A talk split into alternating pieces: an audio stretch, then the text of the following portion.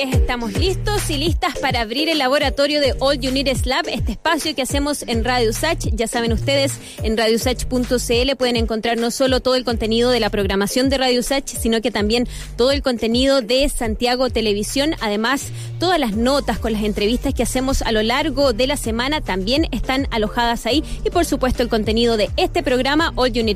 Y les decía yo, ya abrimos las puertas de nuestro laboratorio viajero porque queremos saber de una terapia desarrollada en Chile que detiene el avance de una mortal patología neurodegenerativa. Se trata de la enfermedad de Huntington, que es un, un trastorno genético en el que las neuronas de ciertas partes del cerebro se desgastan o se degeneran. La enfermedad se transmite de padres a hijos y sus síntomas aparecen generalmente entre los 30 o 40 años. Un equipo de investigación del Instituto Milenio de Neurociencia Biomédica de la Facultad de Medicina de la Universidad de Chile avanza entonces en su investigación y para conocer todo lo que están haciendo ahí, qué es lo que han logrado ahora y esta terapia que están desarrollando, ya estamos en contacto con el doctor Claudio Hetz, director del Instituto Milenio de Neurociencia Biomédica de la Facultad de Medicina de la Universidad de Chile. ¿Cómo está Claudio? Muy bien, gracias por la invitación. Gracias por estar con nosotros y contarnos de esta enfermedad. Le propongo que partamos para quienes no han escuchado sobre este problema, ¿de qué se trata? ¿En qué consiste? Bueno, primero yo creo que es importante eh, contarles un poco sobre la enfermedad de Huntington porque no es muy conocida. Claro. Es una enfermedad neurodegenerativa progresiva que no tiene cura y es 100% genética. Esto significa que un paciente que sufre la mutación eh, va a heredarla a sus hijos y sus hijos van a tener la, probabilidad de uno de cada dos también de padecerla.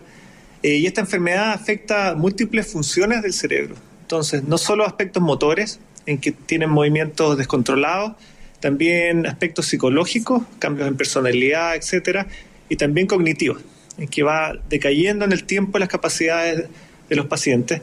Y el problema de esta enfermedad es que en general se presenta a una edad temprana, alrededor de los, de los 40 años, y los pacientes pueden estar enfermos más de 20 años. Entonces, en este estudio lo que quisimos entender es por qué eh, ciertas neuronas en el cerebro degeneran y se pierden producto de esta mutación. Entonces, eh, doctor, ¿cómo sabemos, y antes de avanzar en lo que ustedes están investigando, ¿Cómo sabemos que tenemos esta enfermedad? ¿Hay forma de saberlo antes de presentar los síntomas y cuán prevalente es esta enfermedad en nuestro país? Sí, es bastante eh, complejo el tema porque es una enfermedad genética. Entonces, la forma de, diagnosticarlos, primero eh, los neurólogos tienen una sospecha de que es Huntington y después hay que hacer un test, como un PCR que hemos estado escuchando en este tiempo sobre el, COVID, secuenciar ese gen y detectar la mutación. Eh, si el paciente presenta una mutación positiva, está 100% confirmado que es Huntington.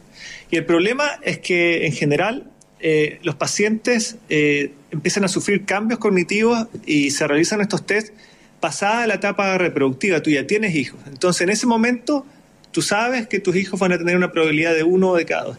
Y ahí el tema es súper complejo porque finalmente decidir hacerse el test y tener una respuesta si es positiva o negativa, no todos estamos capacitados para saberlo. Entonces existe todo un área en medicina que es el consejo genético, donde psicólogos y expertos analizan si tú eres capaz de eh, cargar con esta información. Mucha gente se suicida, etcétera. No sé si se acuerdan de Doctor House, personaje 13 sufría Huntington y, esto llevó a toda una crisis que dejaba el equipo. Eh, eh, em, sí, es bastante interesante, doctor, porque a diferencia de otras enfermedades como el Alzheimer que se presentan cuando ya la persona ha vivido parte importante de, su vida, ¿no? Eh, en este caso se presenta en una época cuando la persona está en, mayor plenitud, probablemente entre los 30 40 años, criando hijos, formando familia, teniendo un trabajo, etcétera. Entonces, em, Cuéntenos ahora usted de qué, es esto que están haciendo precisamente para poder eh, ayudar a las personas con esta enfermedad. Y le preguntaba yo cuán prevalente es esta enfermedad. Sí, sí, eso faltó eh, mencionar. Entonces, esta es una enfermedad poco frecuente, alrededor de 3 a 7 casos por cada 100.000 habitantes. En Chile hay confirmados genéticamente por lo menos 400 casos. Hay una asociación eh, de pacientes que está como haciendo el seguimiento de, de, los casos en Chile, y también CETRAM, este Centro de Movimiento de Independencia, ellos están acoplados a, un, a un programa mundial que se llama Enroll HD de Huntington Disease, donde hacen los genotipos en forma certificada, etcétera.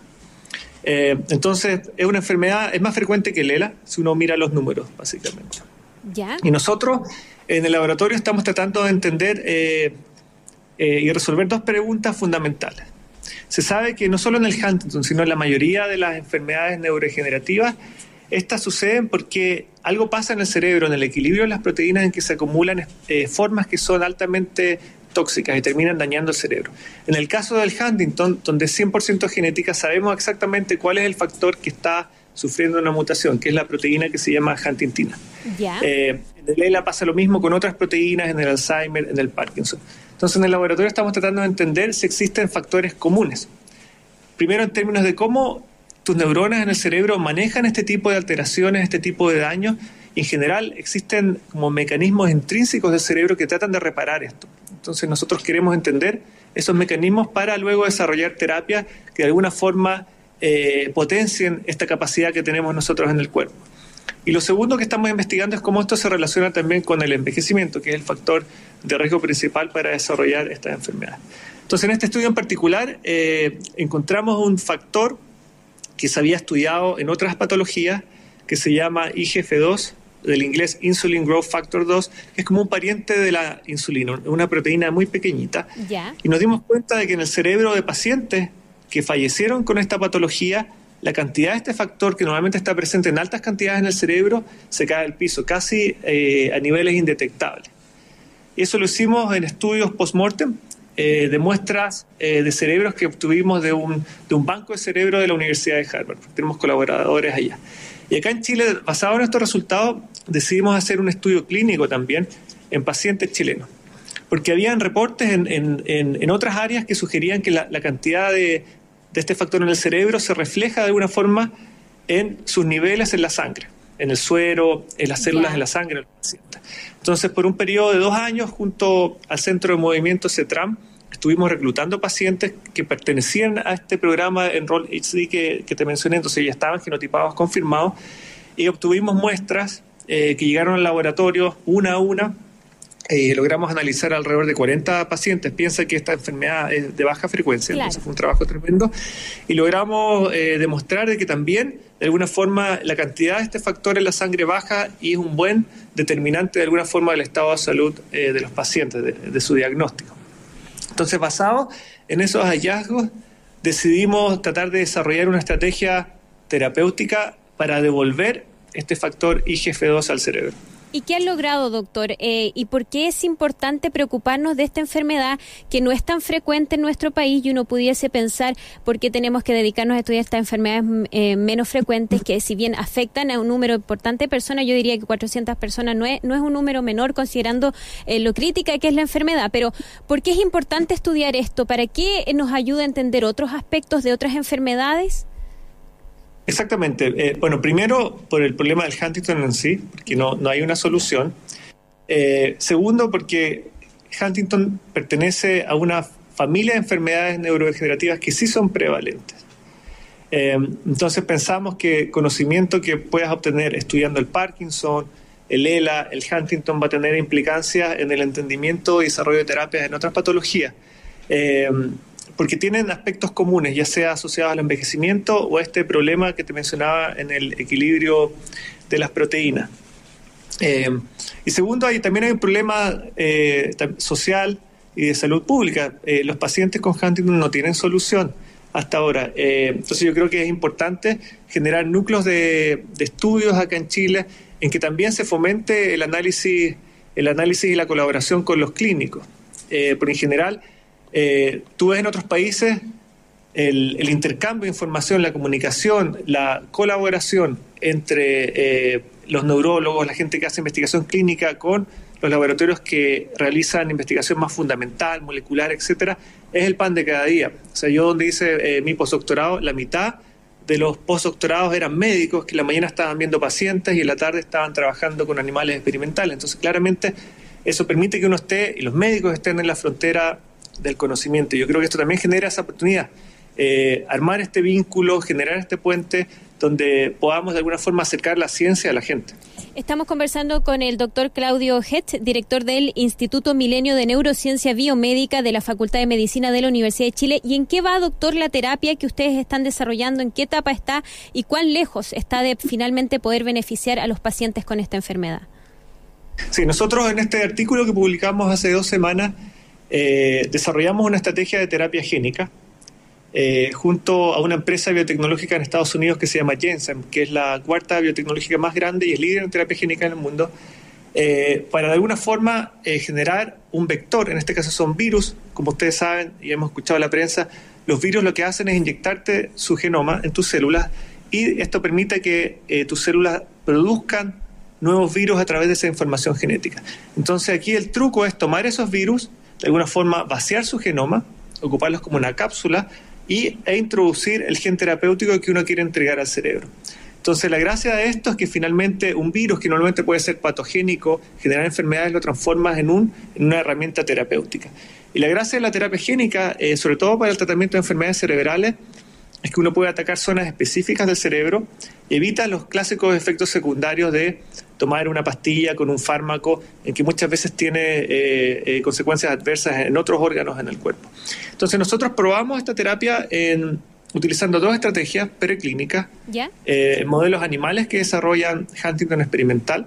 hicimos un tratamiento parecido al que sería en, en un ensayo clínico, es una inyección intracerebral de estos virus para entregar este factor neuroprotector y vimos efectos positivos, pero además a través de dos colaboraciones con Holanda y Estados Unidos, con el Back Institute en California, un centro de envejecimiento, logramos cultivar neuronas humanas derivadas de pacientes.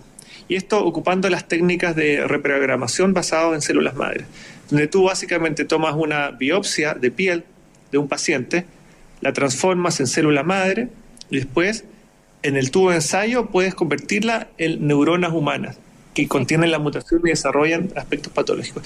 Y en estos cultivos hicimos tratamientos con, con esta terapia génica, también vimos efectos positivos. Entonces esta terapia génica la patentamos ¿Ya? y en este momento la vicerrectoría de la Universidad de Chile está buscando partners, posibles inversionistas para llevar esto ojalá a un ensayo clínico. Pero lo importante acá también es mencionar que, no sé, hace cinco años hablar de terapia génica era ciencia ficción, pero hace más de un año en Estados Unidos se aprobaron tres terapias génicas, dos contra el cáncer, y una contra una ceguera congénita, donde, por ejemplo, tú sufres una mutación genética que heredas en, una, en un gen importante para la visión que se pierde, y usando estos virus se inyectaron en el ojo, devolvieron el gen normal y los pacientes volvieron a ver. O sea, es casi un milagro de la ciencia. Y hay muchas enfermedades que en este momento están siendo tratadas de esta forma. Entonces, de alguna forma, la, terapia génica ya pasó las etapas eh, de aprobación regulatorias por la FDA y probablemente en poco tiempo más va a ser una, una de las estrategias para, para tratar estos desórdenes genéticos. Importante entonces que se esté desarrollando este tipo de terapias en nuestro país. Doctor, eh, lo quiero llevar ahora, eh, aprovechar que estamos conversando con usted eh, a la pandemia, ¿no? a los que nos está afectando. ¿Cuál es su valoración de cómo esta pandemia, con qué consecuencias nos va a dejar en términos neurológicos, por ejemplo, a los adultos mayores y también a los niños? ¿Y cuál es la recomendación ahí? Claro, es un tema que hemos estado discutiendo, porque obviamente es un problema emergente que es nuevo para todos nosotros. En este momento estamos especulando sobre, sobre eh, este posible problema que se viene. ¿Por qué? Porque sobre todo pensando en la vejez, eh, hay muchos estudios epidemiológicos en otros países, estudios serios, demostrando que hay aspectos que se están ahora modificando producto de la pandemia que operan como factores de riesgo para desarrollar Alzheimer y otras demencias. En Chile la población está envejeciendo y se sabe que sobre los 85 años, que es la expectativa de vida en mujeres, eh, uno de cada tres va a sufrir Alzheimer eh, o, demencia. Y por ejemplo, la baja de ejercicio se sabe que eh, puede tener un efecto negativo y aumentar la probabilidad de desarrollar estas patologías. También una, una disminución en la actividad social, el contacto social, la estimulación intelectual asociada a esto. también se ha determinado que aumenta el riesgo de desarrollar demencia, eh, hay ejemplos muy bonitos, por ejemplo, los, los abuelos que cuidan a sus nietos versus los que no lo hacen tienen eh, menor probabilidad de desarrollar Alzheimer, eh, etcétera. Y, doctor, y después esto además le suma el hecho, perdón, de que eh, muchos adultos mayores están sufriendo cuadros de depresión y de estrés. Todo esto en conjunto va a generar un cuadro bastante con una predicción bastante negativa. Y tercero, el, tema que me preocupa también es el de la inflamación, que se estaba hablando mucho. para las personas infectadas que sufren un cuadro de deterioro profundo, producto de una infección con COVID en general, esto se asocia a una lo que se llama la tormenta de citoquinas, que se producen moléculas proinflamatorias que dañan distintos tejidos. Eh, y esto se sabe que también es un factor de riesgo súper importante para desarrollar la mayoría de las enfermedades eh, que afectan al cerebro. Doctor, muy rápidamente, nos queda muy poquito tiempo y eh, entonces, ¿cuál es la recomendación en particular para los adultos mayores para que enfrenten estos días y no, no vayan sufriendo este deterioro eh, neurológico que eventualmente puede ocurrir? Hemos, perdido al doctor Claudio Hetz, eh, quien es eh, director del Instituto Milenio de Neurociencia Biomédica de la Facultad de Ciencias de la Universidad de Chile. Lo vamos a despedir, ya se nos acabó el tiempo, pero hemos tenido sin duda una interesante conversación con él a propósito de esta terapia génica, ¿no? Esta terapia que están desarrollando en la Universidad de Chile y también en nuestro país, por supuesto, para detener el avance de esta compleja enfermedad de Huntington que afecta eh, al menos un poco más de 400 personas en nuestro país, pero que pueda dar luces para eh, el desarrollo de terapias contra otras enfermedades. Y nosotros